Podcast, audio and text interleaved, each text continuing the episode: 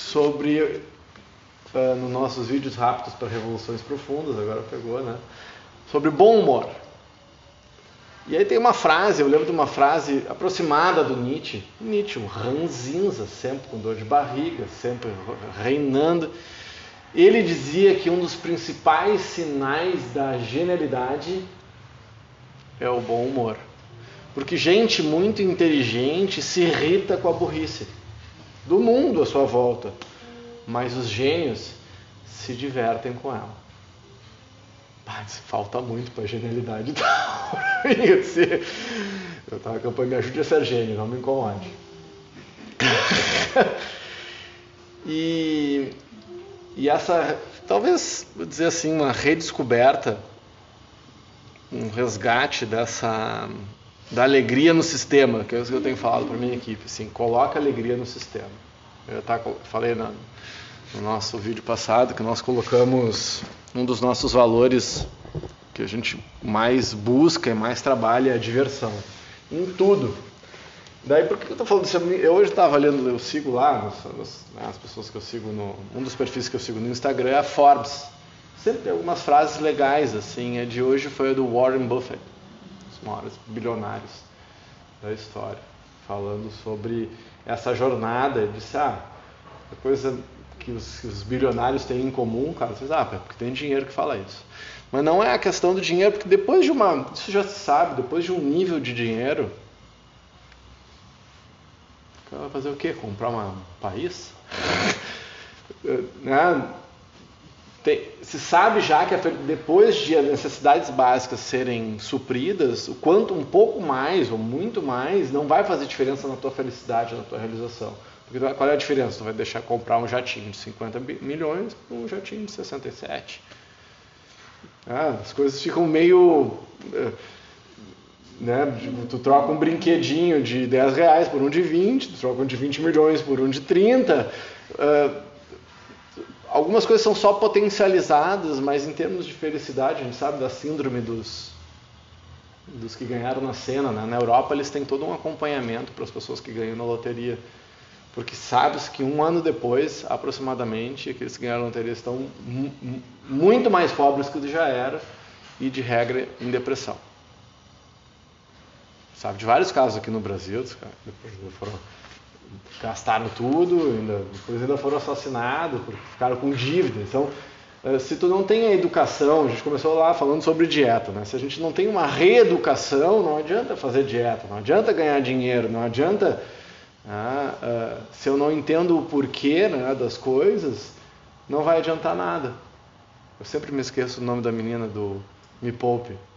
Lembra? Natália Cury. Natália Cury. Que elas são os quatro os quatro Fs da prosperidade, né? Foco, força, fé e foda-se. E ela começa com o foco, que é você precisa saber por que você quer ganhar dinheiro. O Simon Sinek, que é o cara do Golden Circle, ele tem um livro chamado Start with the Why. Comecem com o porquê. Então, nós começamos a estudar essas, essas, essas questões assim filosóficos de, de liderança e o que perpassa grande parte das literaturas e dos estudos, desde os pré-clássicos, pré-socráticos, dos pré-davídicos na Índia, dos chineses, do, dos modernos e pós-modernos, e a, a, pergunta segue sendo a mesma. Why? Tá, mas por que eu estou fazendo isso? E é uma pergunta difícil de responder, principalmente de relacionar, né? Porque a gente tem feito esse trabalho aqui com os acionadores. Como é que eu relaciono esse meu valor virtuoso com o meu dia a dia? Porque há uma desconexão geral. Mas eu estava falando sobre bom humor, não, não perdi o fio da meada. Então, eu vejo o bom humor que o Nietzsche fala como sinal de inteligência, o bom humor, a alegria, a diversão que o Warren Buffett falou. Ah, grande coisa que há em comum entre as pessoas, que, entre os vencedores, é que eles se divertem e acham que o dinheiro investido foi bem investido. Porque se ele perder dinheiro, ele vai ter aprendido. Então a diversão, os atletas que dão muito certo, claro, tem alguns que são mais que se deprimiram e tal, mas se for enxergar e estudar as pessoas que deram muito certo em cara, elas estavam gostando muito do que faziam. Tinham um porquê, não é só o hedonismo. Ah, eu faço porque eu gosto, só faço o que eu gosto, coisa de criança assim. Não, mas tem um porquê ali. Eu faço me divertindo. Se der errado, eu me divirto também. Porque motivo para a gente ser deprimido e tá ranhento e ranzinza, pelo amor de Deus, é só acordar. Tu acha um motivo para ser infeliz. Né? Nem precisa procurar muito.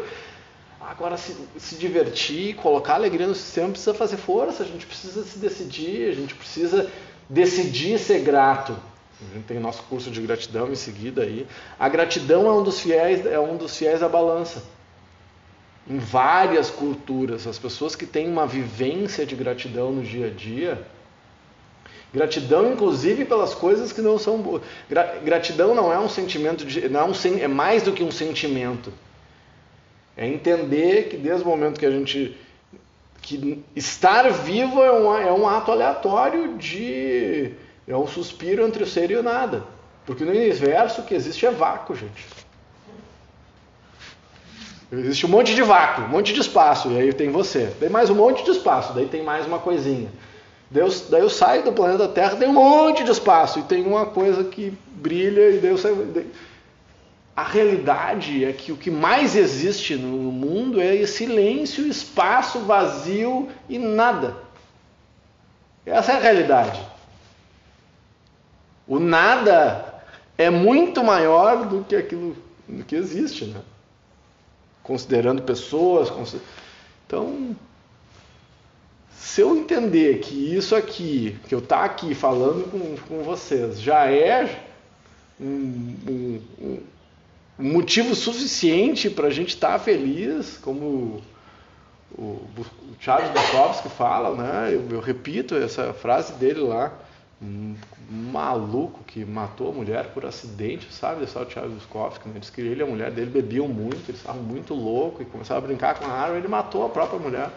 Olha com esses quanto que ele não estava educado emocionalmente para ele Imagina a vida do cara. Eu estou entrando em contato com a obra dele, assim, eu não sei muito. E ele tem aquela frase famosa que é: Todos nós vamos morrer. Que circo! Só isso deveria ser suficiente para nós amarmos uns aos outros e sermos mais felizes. Mas nós nos perdemos, nós nos perdemos a nossa vida em trivialidades, em bobagem, nós nos perdemos por nada. Então, se a vida é assim, se, se esse monte de nada, com um monte de pontinho, se eu, se eu, se eu torço qualquer jornal de manhã e sai sangue do jornal, porque é só tragédia. Se eu ligo o jornal das, das 8 e fico deprimido porque só tem só sem sofrência, e eu não tomar a decisão de botar alegria no sistema, bom, então eu entro nessa horda de gente que está aí precisando se entorpecer para esquecer das coisas. Não sei com quem eu estava falando, sabe? Eu preciso. Ah, eu Acho que nem estava aqui, não me lembro quem foi. Ah, eu preciso de vez em quando me entorpecer, pelo menos eu esqueço que eu que eu estou procrastinando e não faço as coisas que eu tenho que fazer. Acho que eu falei isso. Foi tu? Ah, tá, então. A já fez com vinho. Mas não é uma coisa muito louca? Por que, que eu tenho que fugir de uma vida que eu amo? Pá, que pergunta cretina, né? Por que, que eu tenho que tirar férias de uma vida que eu amo? Tirar férias, descansar é uma coisa. Eu, eu, agora passar o mês viajando, quando a gente viaja, viajar para mim é trabalho. E o melhor, porque tu oxigena, tu pira nas ideias, tu, tu cria muito. É, viajar, a nossa prática em oito partes e viajar pelo mundo são as duas coisas que para mim mais expandem a consciência. Se juntar as duas coisas, então, Deus o livre. Ó. Então, por que, que eu tenho que tirar férias? Sair para descansar é uma coisa, para fazer pesquisa, pesquisa de campo. Eu não acho que viagens são férias. É pesquisa de campo. É ter ideias, é oxigenar. Então, vou deixar essa pergunta no ar, essa pergunta cretina que eu sei que é. Por que, que você tem que tirar férias de uma vida que você ama? Se é que ama, né? Então, quem não veio, não vai saber.